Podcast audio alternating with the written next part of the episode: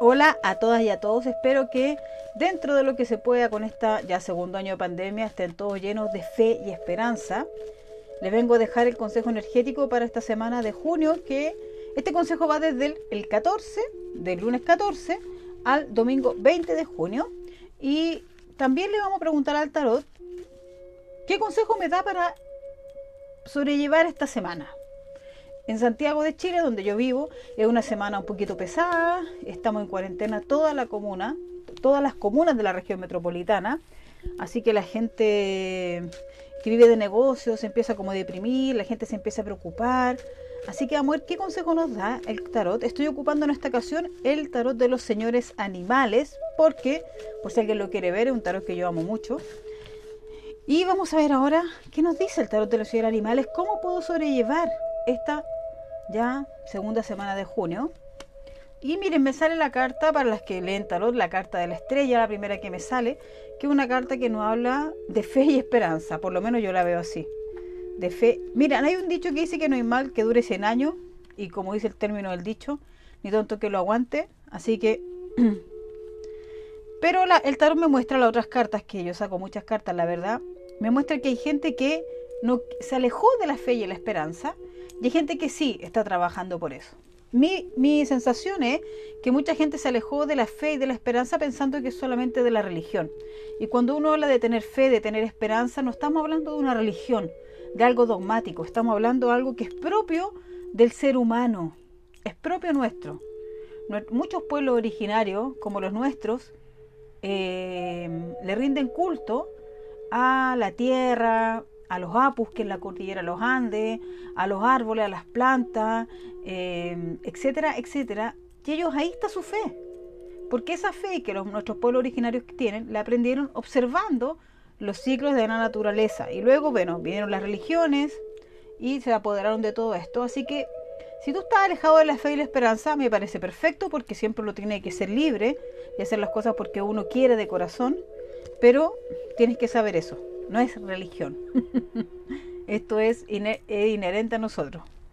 Entonces el, tarot nos recomienda para esta semana, lo, que yo veo es como, primero es bueno estar encerrado, porque afuera a veces la cosa no está muy buena. Yo sé que estar encerrado va a depender de cada una y de cada uno, de que si puedo o no puedo, porque a veces la vida me puso al servicio y tengo que salir a trabajar, ¿ya? Y, pero en general estar encerrado en tu, como en tu casa, dentro de todo lo que se puede, desde la felicidad. Porque en el fondo, nosotros en este momento podemos enfocarnos en todo lo en todo lo denso que ha traído la cuarentena y esta pandemia. Sí, es fácil eso. Pero ¿cuál es la oportunidad que se nos abre si es que uno quiere verlo desde ese punto de vista? Valorar lo que antes no podía hacer y valorar lo bueno que me ha traído la pandemia para poder hacerlo hay que alejarse de la gente que solo todo el día habla de las tragedias de la pandemia y de los medios de comunicación masivos, que ya sabemos que su idea es mantenernos controlados con miedo. Entonces, eh, yo creo que cada uno y cada uno dentro de su corazón puede valorar cosas. Quizás muchos de ustedes están retomaron un hobby. Hay gente que está volviendo a pintar. Y, y cuando uno está haciendo una actividad manual, como cocinar, tejer, bordar, pintar, qué sé yo, tantas, tantas que hay, es un poco como meditar porque está ahí como dentro de ti mismo, está ahí en el momento presente. Así que yo creo que aquí lo que habla de esta semana, porque a nivel energético probablemente, y no tengo que ser tarotista ni nada para saberlo, no es una semana, es una semana un poquito pesada, ¿no? Es una semana pesada porque los ánimos están, están densos por todos lados. Eh, no voy a hablar de lo que pasa porque ya está en todos lados, pero los ánimos están densos. Pero yo, ¿qué puedo hacer?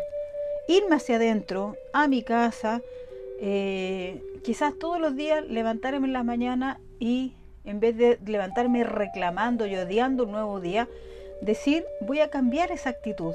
Pero no por esta cosa como del positivismo tóxico, ¿no? Sino hagan la prueba.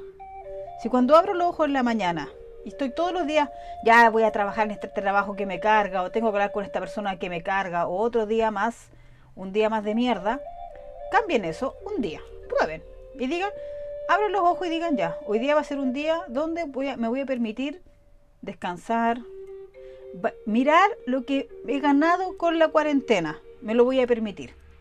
Y en la noche antes de dormir me felicito por algo que hice. Cosa pequeña. Hoy día, por ejemplo, antes de dormir me voy a felicitar porque me permití descansar, cosa que antes nunca me dejaba, hacer porque siempre me estoy autoexigiendo. Hoy día me miré al espejo y me encontré bonita, lo que sea. De las cosas pequeñas se parte hacia lo grande. Porque eh, eso me muestra el tarot y yo creo que el tarot me lo muestra porque tenemos que aprender a, cambiar ese hábito. Sí, las energías van a estar dando vuelta. miren, ¿qué es lo que muestra el tarot?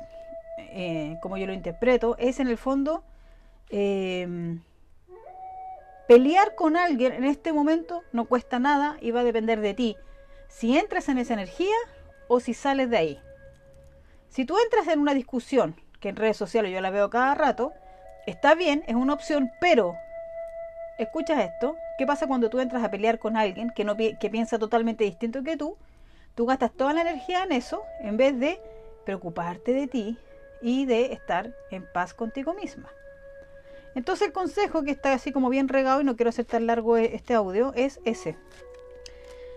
Meterte hacia adentro, conectarte con la fe y la esperanza a través de pequeñas cosas en el día a día, pequeños cambios muy pequeños, eh, y esto ya va a pasar, no sé cuándo, da lo mismo, porque hay que vivir el presente, y quizás la vida te está enseñando, lo que hoy día te hace sufrir, te está enseñando a sanarlo.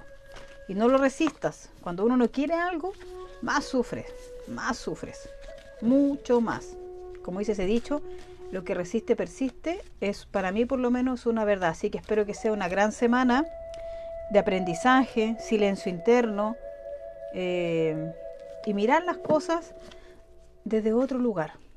Yo sé que no es fácil, eh, para nada, pero quizás es el trabajo energético y de auto, autoconocimiento que tenemos que hacer para ser seres que vivimos desde la conciencia, no desde la reacción. Un abrazo.